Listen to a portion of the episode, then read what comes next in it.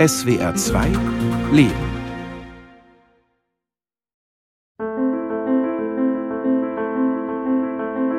Ja, früher war ich Außenseiter eher wider Willen. Heute, vielleicht kultiviere ich dieses Außenseiter-Dasein noch ein bisschen. Ich will nicht Mainstream sein, ich will nicht das machen, was andere von mir erwarten. Ich will Erwartungen anderer nicht gerecht werden. Auf gar keinen Fall will Mehmet Daimagüler der Protagonist einer Heldengeschichte sein.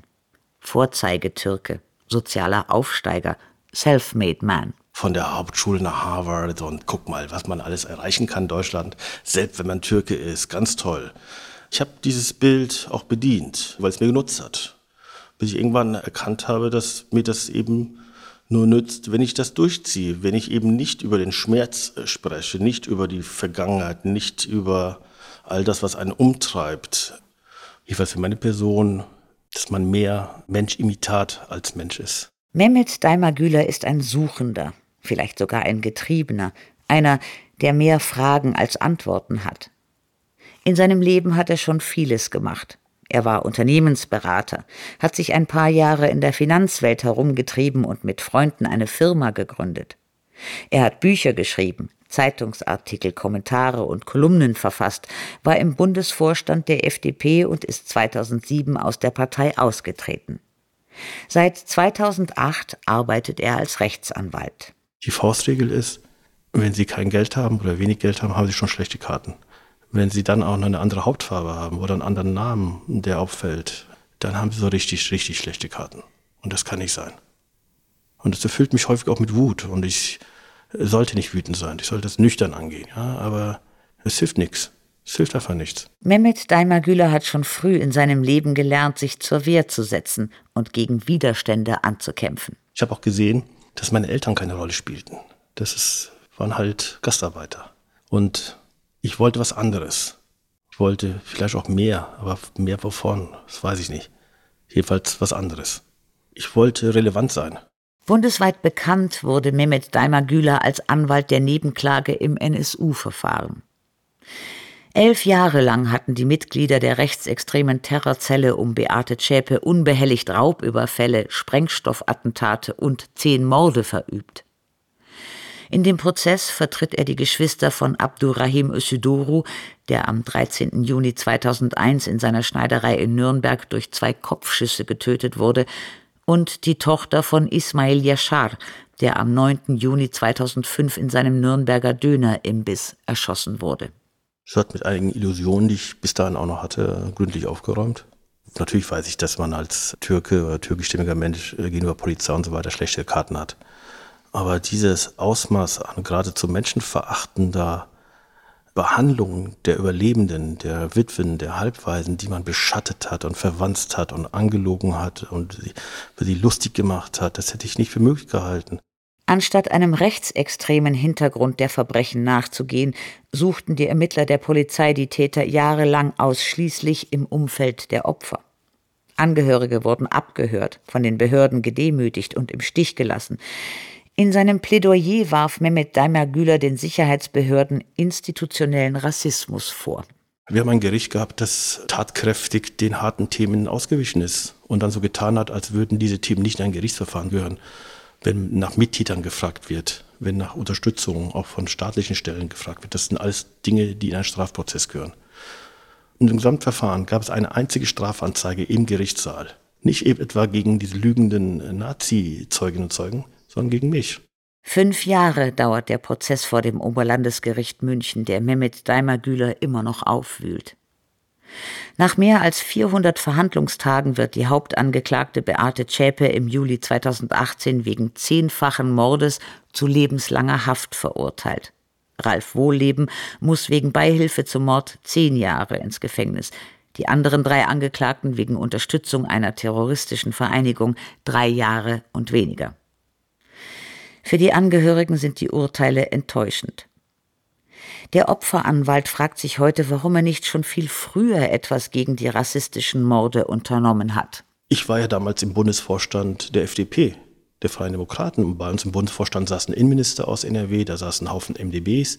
Ich war mit Guido Westerwelle eng befreundet. Ich hätte hier mal hingehen können und sagen können, schaut mal, wir müssen auch mal in diese Richtung gucken. Ob das was gebracht hätte, weiß ich nicht, aber ich habe es nicht versucht. Und ich möchte nicht nochmal in meinem Leben so versagen. Und ich habe das all den Mandantinnen und Mandanten und auch den anderen Überleben, die ich getroffen habe im Laufe der Jahre, ja, immer wieder gesagt.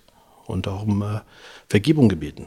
Es reicht nicht, über das Versagen von Institutionen oder von anderen Menschen zu reden und sie selber außen vor zu lassen. Das geht nicht.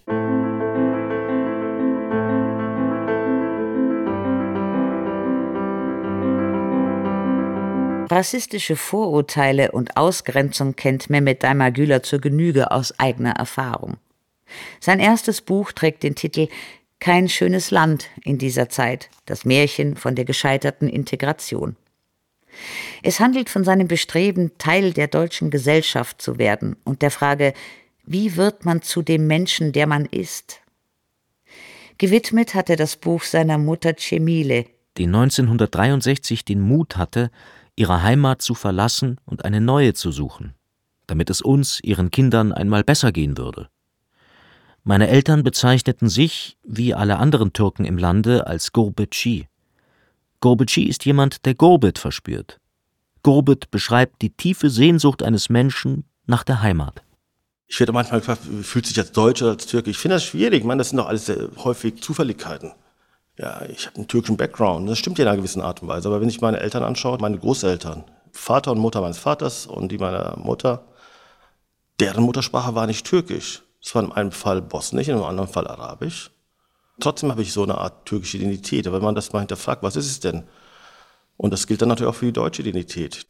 Geboren wird Mehmet Daimar-Güler am 16. Januar 1968 in Niederschelden, einem eingemeindeten Ortsteil von Siegen, umgeben von der Sieg und hügeligen Wäldern.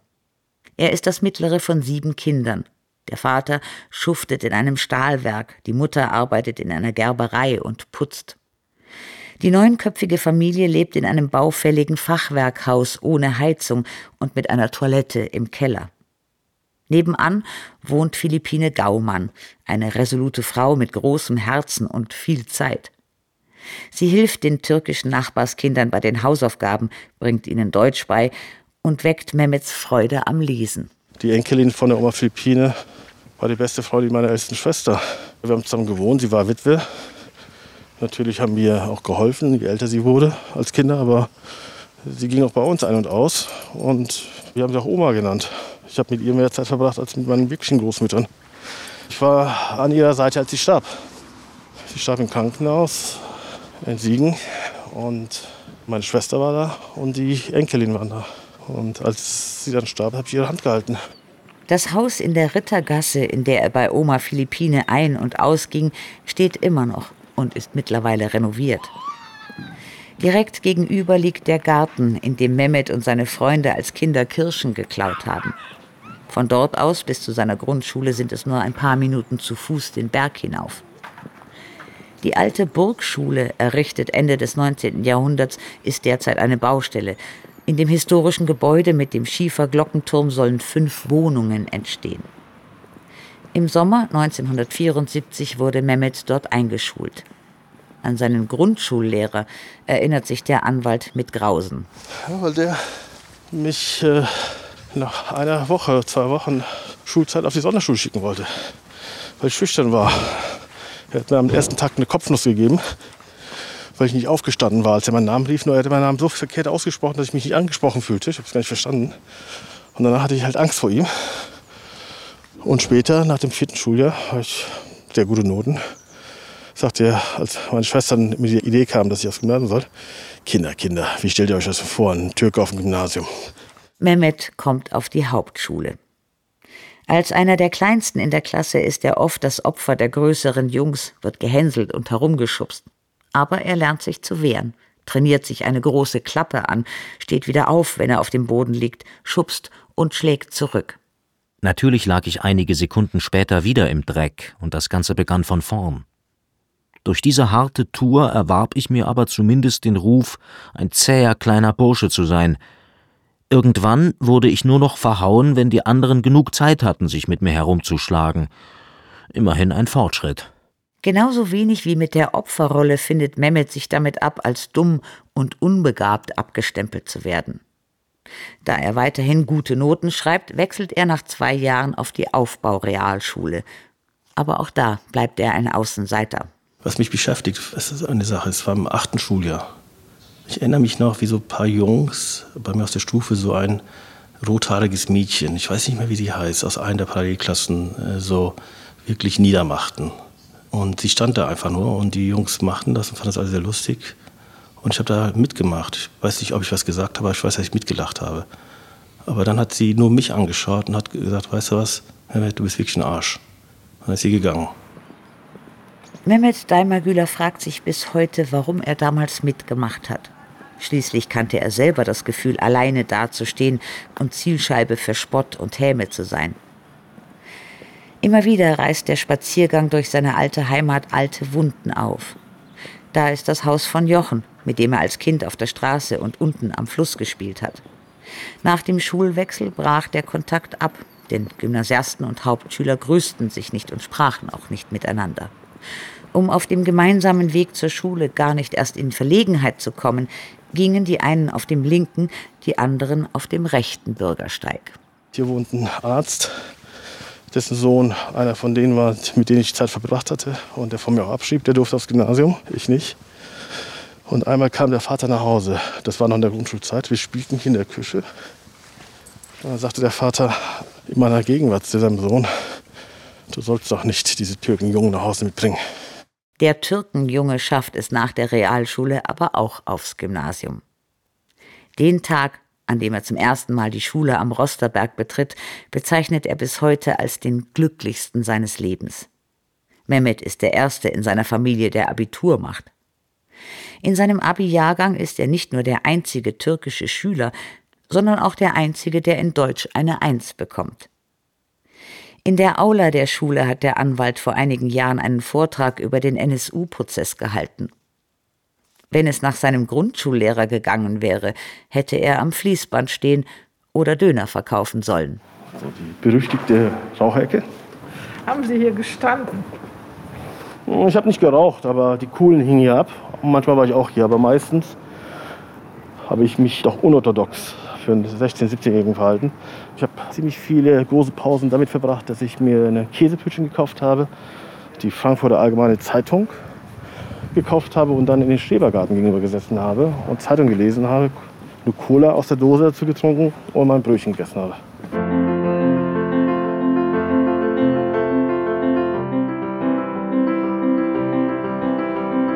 Während der Jahre auf dem Gymnasium machte ich mir viele Gedanken über meine Zukunft.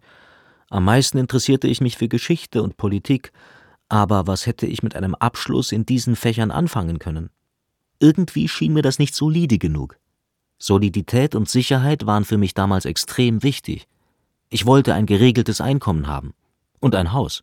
Schreibt Mehmet Daimar-Güler in seinem Buch Kein schönes Land in dieser Zeit, das 2011 erscheint. Er erzählt darin von seiner Kindheit und Jugend, die geprägt waren von Armut, Unsicherheit und Angst. Vor allem Angst vor den Behörden. Wir haben nicht wirklich dazu gehört. Ich habe nicht wirklich dazu gehört. Wenn ich mit meinen Eltern auf dem Ausländeramt war und gesehen habe, wie uns da die Paragraphen äh, um die Ohren gehauen wurden von irgendwelchen Beamten dort oder Beamtinnen und diese Hilflosigkeit, das Recht nicht zu kennen. Das ist sicherlich ein Motivator gewesen, aber ich glaube, mindestens genauso wichtig war die Verbindung in meinem Kopf zwischen Jurist und Bürgerlichkeit. Dieses Gefühl, dass man sozusagen seine Vergangenheit hinter sich lassen muss. Das Gefühl hatte ich damals. Und dass man dann dazugehört. Mehmet Daimagüler schreibt sich an der Universität Bonn ein für die Fächer Volkswirtschaftslehre, Rechtswissenschaften und Philosophie. Er ist froh, endlich aus Niederschelden rauszukommen. Das Studium an der juristischen Fakultät ist für ihn die Möglichkeit, sich neu zu erfinden. Aus dem Gastarbeiterkind wird der aufstrebende Jurastudent, der Karriere machen will. Ich habe das ja damals auch gar nicht an die Glocke gehängt, meine Herkunft, weil mir das peinlich war. Meine Mutter geputzt hat und mein Vater Arbeiter war. Ich war in einem Chor, in einer Stellenverbindung. Ich mir alte Fotos von mir anschaue, ich da herumlief mit Barberjacke und einer Trachtenjacke. Das ist alles vollkommen absurd.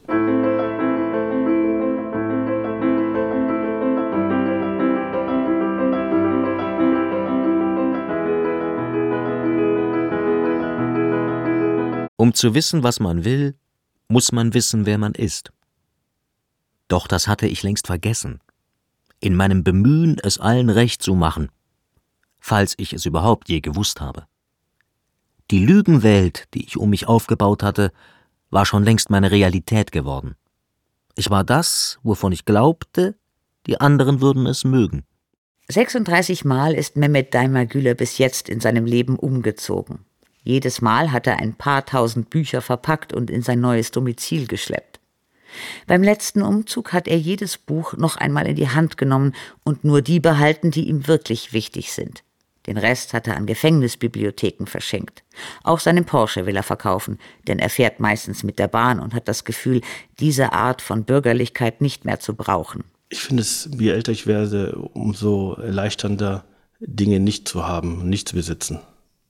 Wissen Sie, welches Milieu mir damals schon und heute noch gut gefällt? Das sind Punker. Punker gefallen mir. Ich habe das Gefühl, die haben häufig das Leben besser verstanden als alle anderen. Die Einstellung ist doch, wir wollen uns nicht diesen Regeln unterwerfen. Und ich finde, das hat so was äh, Vorbildliches. Und für mich ist es wichtig, mich selber im Auge zu behalten, die eigene Halbschlechtigkeit des Herzens zu kennen. Die Halbschlechtigkeit seines Herzens, das ist für ihn vor allem Selbstbetrug. Viel zu lange habe er die eigenen Fehler nicht gesehen und geglaubt, man sei perfekt, wenn man Erfolg im Leben hat. Auf die Frage, ob er nicht doch ein bisschen stolz sei auf alles, was er erreicht habe, schüttelt Mehmet Daimagüler bedächtig den Kopf und erzählt von einem Besuch bei seiner Mutter in Istanbul. Einmal bin ich einkaufen gegangen und da bin ich an zwei Frauen, die saßen da auf einer Bank, direkt im Nachbarhaus meiner Mutter und schwatzten und ich hörte beim Vorbeigehen die eine fragen, wer ist das denn? Und dann sagte sie, das ist der Sohn von der Jemile. Ach so, sagte die andere. Er ist ein guter Sohn. Er ist ein guter Sohn. Ja.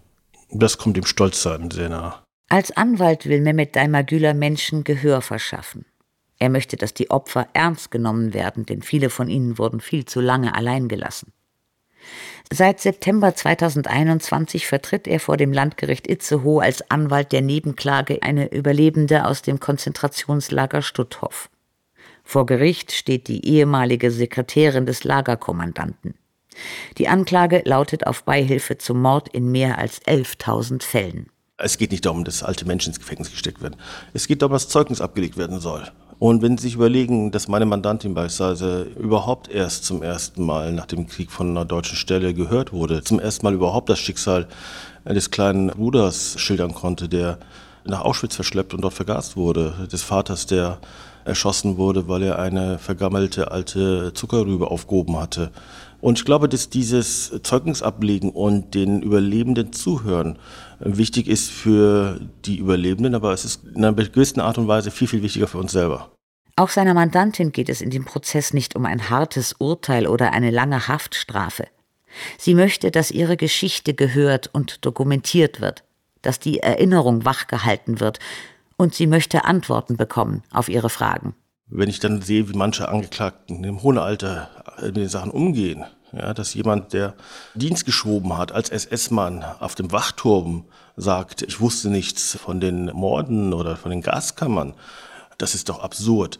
Und wenn ich sowas höre, muss ich ganz ehrlich sagen, mein Mitleid an dieser Stelle hält sich dann in Grenzen. Vor allem, wenn der Angeklagte darauf sagt, ja, so habe ich mir meinen Lebensabend nicht vorgestellt. Mehmet Daimagüler findet es wichtig, dass die Täter nicht ungestraft davonkommen, sondern sich für ihr Handeln verantworten müssen egal wie alt und gebrechlich sie sind. Meine Mandanten und Mandantinnen in diesem Verfahren haben Jahrzehnte in Trauer verbracht. Die sind zu einem Leben in Trauer verurteilt worden, während viele der Täter ein normales, ganz bürgerliches, ganz erfolgreiches, wohl auch ganz schönes Leben gelebt haben. Welche Rolle der Nationalsozialismus in der deutschen Gesellschaft aber auch für ihn selber spielt, beschäftigt Mehmet Daimagüler schon lange. Mit 22 beantragte er die deutsche Staatsbürgerschaft. Es fiel ihm nicht schwer, Deutschland als seine Heimat zu betrachten. Er spricht Deutsch, träumt Deutsch, ist hier geboren und aufgewachsen. Aber es hat lange gedauert, bis er akzeptieren konnte, dass auch die deutsche Geschichte ein Teil von ihm ist, obwohl seine Eltern nicht aus Deutschland stammen und sich nicht schuldig gemacht haben an den Verbrechen der Nazizeit. Es geht nicht um Schuld und Kollektivschuld, sondern es geht um den Umgang es geht um Verantwortung. Was heißt denn Vergangenheitsbewältigung? Das ist so, so, so ein Bullshit-Wort. Aber was heißt denn Verantwortung wirklich? Verantwortung heißt doch, dass wir uns selber im Auge behalten und dass wir zusehen, dass wir anders sind, anders geworden sind. Was muss denn heute geschehen? Was müssen wir heute tun? Wie können wir besser sein, besser werden?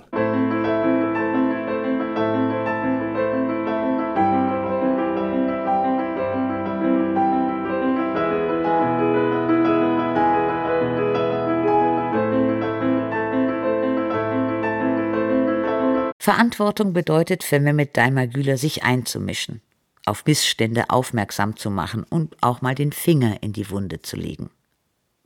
Aber trotz aller Kritik ist er gerne Deutscher. Er ist auch stolz auf seine türkischen Wurzeln. Seine biografische Herkunft sieht er heute als Bereicherung.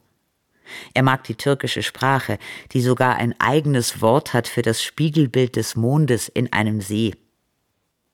Er weiß nicht, ob er sich eher als Türke oder als Deutscher fühlt, aber er lebt in Deutschland, wo sein Zuhause ist.